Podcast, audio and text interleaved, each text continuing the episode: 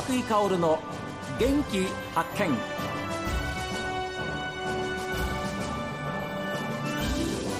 こんにちは和井薫です。和井薫の元気発見。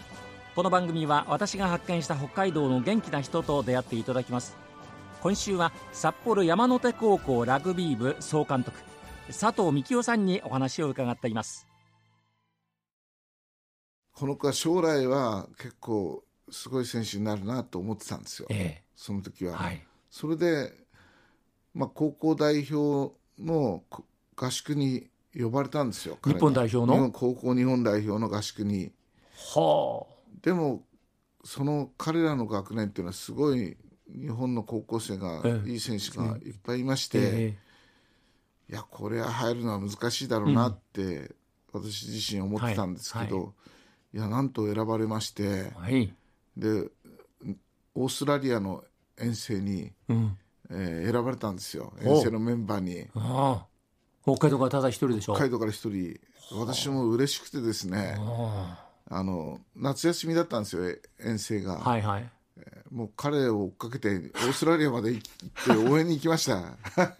それあのリーチマイケル選手がさ3年の時です。三年生の時ですはい。最後の学年で、はい、彼は、まあ、努力家って言いますか、まあ、細い時にあの結構吹っ飛ばされたりしてたんですよ。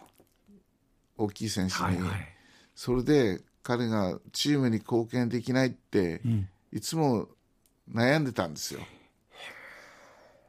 それでいやマイケル練習するしかないなっていう話をしてましたら、試合のあと一人で学校に戻ってきてグラウンドでタイヤ引きしてるんですよ。大変なんでしそういうねひたむきさっていうかね、ああいうのが彼の陰にはそういう努力がねはい。あるあったんですよ。ああ。それはですよね。本当に今あるマイケル選手にしてみれば自分が今ここにこうやってワールドカップキャプテンとして出てられるのも山手高校の佐藤監督のおかげだっていう気持ちがずっとあるんですよねきっとね。だからなんかパーカーかなんか全員送ってくれたりした、これもそうです。これそうですか？はい。監督も選手全員も？そうです。全員に、そういつ送られてきたんですか？えーこれ前の花園に出場した時ですが去年行けなかったんで一昨年ですね。は今年も勝った後にマイケル頼むぞって言ったら、はい。分かりましたって言ってましたよ。あいやいやいやいやーすごい選手だな。一番苦労されたことってどんなことですか？やっぱりリーチマイケル選手と接してて。あえっと彼がそうですね高校1年生の時にですね、はい。家が火事になりまして実家ニュージーランドの実家が。えそれでもう全焼ですよ。まああの怪我人とか、えーそまあ、なく皆さん無事だったんですけど、えー彼はすごい落ち込んでまして。そりゃそうでしょそれでマイケルにニュージーランドに一回帰っていいぞうんと言ったんですよ、うええ。でもまあみんな無事だったんで、僕は帰りませんって。わもう僕の帰る家はありませんって言って言あって言ってまして。そういうのね、それでみんなで何とかしなきゃと思ってうん。募金活動しまして、はい。もう知り合いとかみんなに声かけて、うん。まあ、保護者とかですね。そしたらみんな協力してくれて、ええ。えーまあ、1週間ぐらいで70万円近く集まりましてそれをですねたまたまその姉妹校の先生がはい。教員の交換で来てたんですよ、ええで彼がちょうど帰る時期だったんでじゃあこれをマイケルの両親に渡してくれって言ってお願いして、えそれをですねマイケルが後からお母さんから聞いたそうなんですよ、ええ。そしたらすごいもう感激して、えうん。僕は日本のためにはい。頑張るってうん。決意したって言うんですよ、はは。山手高校から、はい。えー大学は確か東海大学そうです。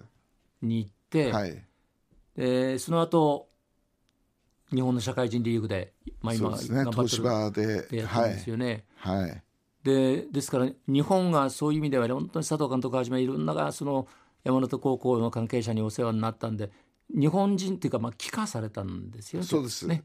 はい、マイケル・リーチからリーチマイケルって名前変わりました。高校入ってきた時はマイケルリーチですはい。で奥様は日本の？奥様は日本人です。里美ちゃんって言ってえー背が高くて綺麗な奥さんで。あそうですか、い、やいやそこまで監督は当然知ってるわけですよね。いやすごいな。あの銅像を立ててやるぞっていうようなことを監督おっしゃった時は、あ、そうなんですよ。高校生の時ですね。えなんとかこう高い目標をですね持たせようと思って、えはい。彼に将来日本代表になったら銅像立ててやるぞとはい。言ったんですよ。えそしたら彼ずっとそのことを覚えてて。覚えてるんですよ。それで大学2年生の時にええ。電話が来たんですよ。えはい。先生日本代表に選ばれましたって。はい。で銅像を立ててもらえるんですかってその時言われて。早い早いなって 卒業したばっかりだろうって、うん。あじゃあキャプテンになったらうん、立てあの銅像立ててやるって言ったんですよ。日本代表のキャプテンになったら、はい、はい銅像を立ててやると、はい。はい。そしたら彼はですね、えー2015年ですね。キャプテンになってですね なりましたまた電話来た。はい。あ銅像銅像立てなきゃなって言ってたんですよ、うんごまかしてたら あの2019年のワはい。ールドカップの時に、あの日本のワールドカップ、はい。はいはい。あの彼が銅像をもらったらしいんですよ東京のあれじゃないですか。そうです。みあの、はい。丸の内のあの丸辺の内の、ええ。そうです。にこうドーンと置かれたんですよね、はい。それも報道されてました。はい、はい。それをマイケルがもらったらしくて、え電話が来ましてええ「三木先生って銅像送っていいですか?」って 逆に逆に。ええ送られてしまいました、はああそうだそんなお話ありましたね、はい。銅像で今じゃあその銅像は山手高校い、にあるんです、ええ今グラウンドの桜の木の下にああります。はい。なるほど。いやーでも先生あれですね。いい教え子ですね。はい。あーたくさんの教え子さんがいてで、はい。もう日本全国各地でもって頑張っていらっしゃいます。本当にいろんな会社に入られて、でもうそれこそトップクラスで今働いていらっしゃる山手高校ラグビー部の OB の皆さんたちですけれどもはい。そういう中にあってもはい。やっぱりリーチマイケル選手はまた違う意味でのはい。印象強い。やっぱり来てくれてよかったなっていう思いですよねニュージーランドから。そうですね。あの時ああいう話がなかったらね今ないわけですから。はい。でどうですか？4年後どうでしょう？マイケル選手。あもう当然まあやってくれると思います、はい。まあ彼自身まだまだ現役を続行するって言ってますんで、はい、彼のパフォーマンスが上がって、まあ、声がかかったら頑張りたいって言ってますんで、はい、はい。今35歳です、はいまあ、39歳といっても年齢よりもね、はい。やっぱりそういう意味ではあのパフォーマンスができるかどうかっていうことだと思いますよね。そうですね、うん。はい。今週は札幌山手高校ラグビー部総監督佐藤幹夫さんにお話を伺っています。プロフィールちょっとご紹介しますけれども1961年え小樽市でお生まれになりました、はいで小樽長陵高校からはい。国士舘大学に行かれて、まあ、ラグビー部に入られたわけですけれどもはい。これ小樽長陵というのはラグビー部っていうのはあったんですか、はい。あったんですけど私が入学してすぐ入った部活はですね新聞局って言いまして、ええ。まあ、新聞を作ってる、まあ、部活なんですよ。まあ、新聞部っていうかね。はい。はい。それであのその時にですね同じクラスにラグビー部の子がいまして、はい。部員がいまして、はいはい。で私は結構からまあ筋肉が結構あったんで、はい。ええそれであの今新人戦で14人しかいないんだけど 助っ人で出てくんないかって誘われまして、はい。まあちょっと考えたんですですけどまあルールも分かんないぞえとえ「いや簡単ですか?」って言うんですよ ね。前にボール投げたらダメなんだよって、ええええ。えあとはもうボール持ったらあゴールがあるんで、そこまでもうまっすぐ走っていってくれればいいんですとかって言うんですよね。はい。あじゃあ分かったって、出るよって言って、はい。で練習行ったんですよ。え。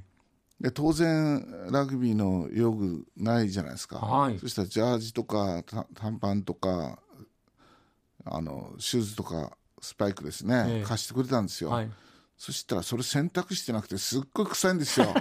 でラグビーって臭いスポーツだなってす 思いまして、えええはい、最初の印象はあまり良くなかったんですよ。ああ。で試合には出たんです、ね、たんですよ、うん。そしたらたまたま私のところに球が、ま、ボボールが回ってきまして、はい。で言われた通りまっすぐ走ってったらトライできたんですよ。おお相手を吹っ飛ばして、うんそしたらいやこれは面白いスポーツだなって思ったんですよね。いやいやそれがそもそものスタートですか、ええ、そうなんですけどあのまあ結構ラグビーのその専門の先生もいなかったですし、まあ子供たちだけでこう考えてやるようなチームだったんですよね、はい。生徒だけで、ええ。えまあそれでいつでも来たい時来てくださいっていうような感じだったんですよ。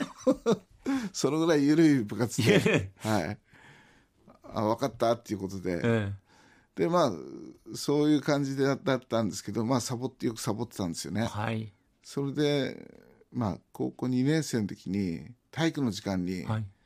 柔柔道の時間に、柔道部のやつに思いっきり投げ飛ばされたんですよ。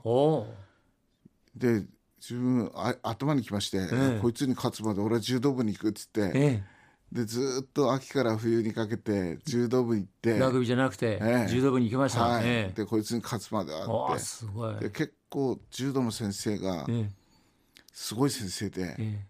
あの今年の春まで北海道柔道連盟の会長をやられてた山本則夫先生って言いましてえはい。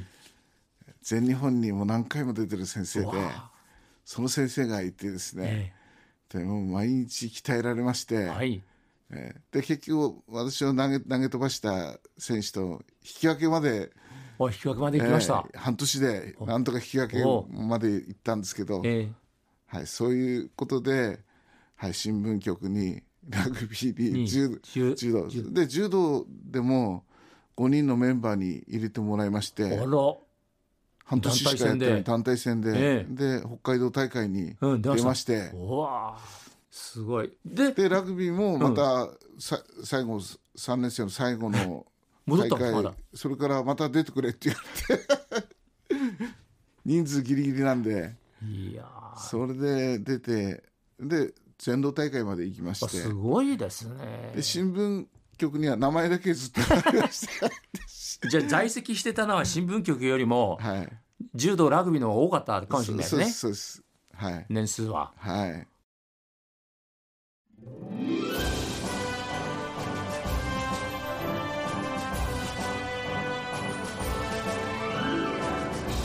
さあ皆さんからのメールはこちら。元気アットマーク STV.jp genki アットマーク STV.jp ファックスは0112027290おはがきの方は郵便番号 060-8705STV ラジオ和久井薫の元気発見までです。お昼12時40分元気発見